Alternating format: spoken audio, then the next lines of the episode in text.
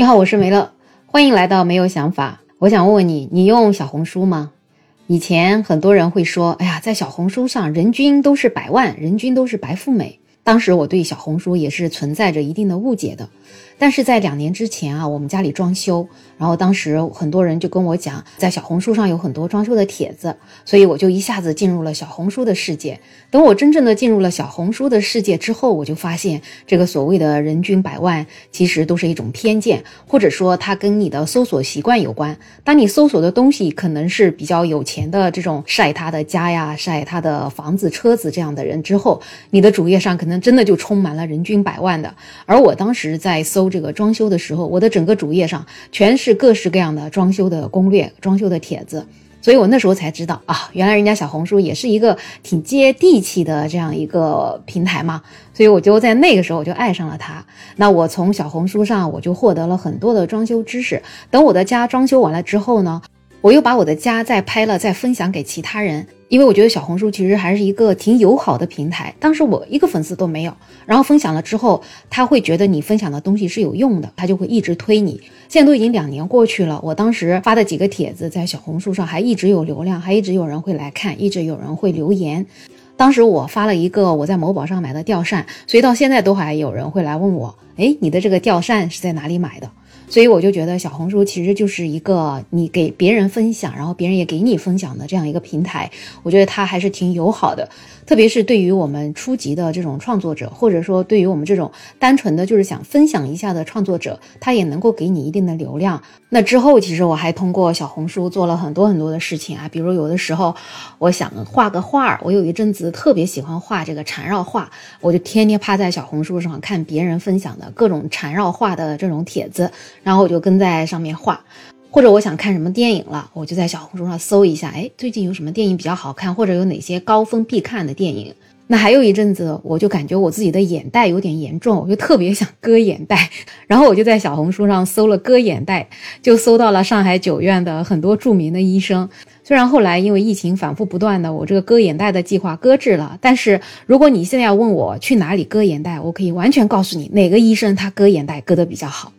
那对我来讲，小红书给我帮助最大的应该是去年我的小孩他要出国读书了，因为当时国外疫情也挺严重的嘛，其实我真的非常非常的焦虑，我就不知道到底应不应该让他出去。后来我就在小红书上面搜了一下他要去的这个学校，包括当地的一个情况，然后会有很多在当地留学的留学生他们发的帖子，看到他们在当地实际生活的那种现状，我就一下子觉得放心了。就是你好像就觉得那个地方对你来讲就完全不陌生，然后我也会把这些帖子都分享给我的小孩，让他也看，让他也觉得，诶，我来慢慢的熟悉这个地方，那我心里就不会再有这样的恐惧。包括当时要办理出国的这一系列的手续啊，包括你到了当地之后，你要办什么样的信用卡呀？你在当地要怎样购物啊？你人还没有到宿舍之前，你要怎样提前把这些东西都准备好啊？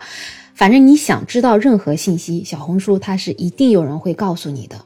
那之前我还在小红书上看到一个留学生，他说我特别感谢小红书，因为我到国外读书嘛，其实一开始语言是不那么顺畅的，他就感觉特别的自卑或者觉得特别的害怕。但是他在小红书上看到其他的一些学长学姐分享的一些帖子，还有他们很多学长学姐会把当时学习的一个过程，甚至一些学习的笔记都分享出来，所以因为有这些帖子，就让他心里变得特别特别的安定，就不那么害怕了。而且他真的就通过小红书不断。的看其他学长学姐的这个经验啊，他最后真的顺利的就硕士就毕业了。所以小红书真的对我来讲，它就是一所大学，它能够满足我一切一切的需求。那小红书我还关注了很多很多的博主，其中有一些是育儿的，就是他们的宝宝特别的可爱。那我自己的小孩大了嘛，我就看看人家的宝宝，就觉得特别的好玩。然后我还关注了一些搞笑的博主啊，就也挺好玩的。但是今天呢，我特别想跟你推荐一位做菜的师傅。其实小红书上做菜的博主特别特别的多，但是我今天要推荐的这位，他是我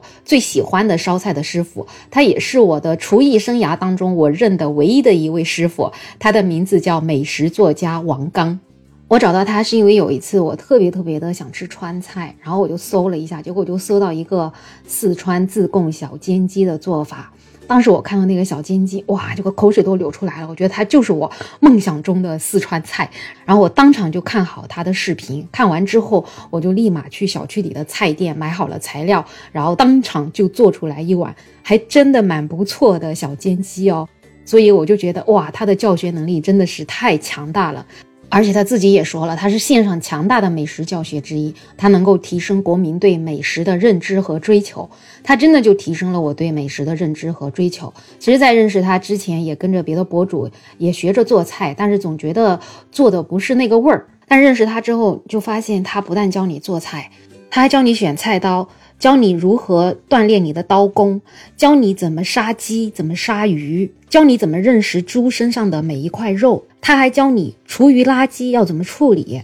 反正他整个教学内容就让你觉得他是一个厨艺学校，对他一个人就是一座学校。很多网友就说他整个教学里面没有一句废话，全都是干货。那别的美食博主是在教你做菜，而他是在教你开饭店。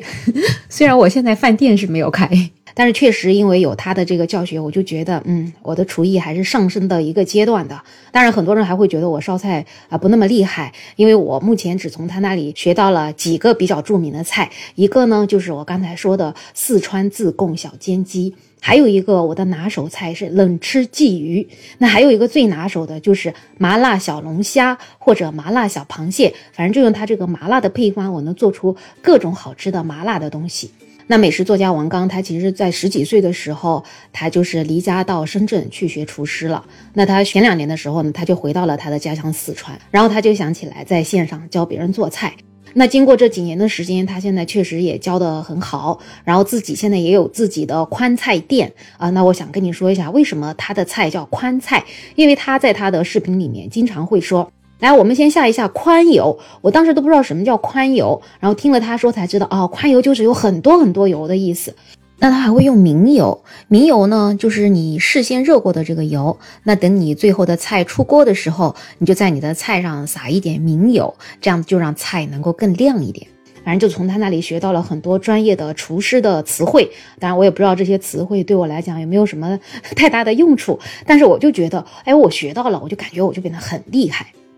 那我特别佩服他的是，他不但是一个厨师，他经过这几年做这种短视频，他还变成了一个专业的摄像。他经常给我们看他的那个摄像器材，真的是超级超级专业的。包括他的视频，他也一直在研究怎么样子把视频拍得更好。所以我就觉得这样子一个做事情特别专心，做这一行就把这一行做好，而且要把他的这种教学做到极致的人，就特别令我敬佩。所以他就是我唯一推荐的。美食作家王刚，不知道你听了我的推荐，对他有没有一点点兴趣呢？如果有兴趣的话，你也可以去小红书上面搜他的名字，看看他说的是不是跟我推荐的这样呢？当然了，也有一些人会觉得小红书上面都充满了各种营销啊，所谓的种草就是在骗你去买啊。这个东西我觉得就是看你自己怎么对待这个问题了。反正不管怎么样，就是还是坚守住自己的钱包，只买自己必须想买的东西，然后只看自己需要看的信息就好。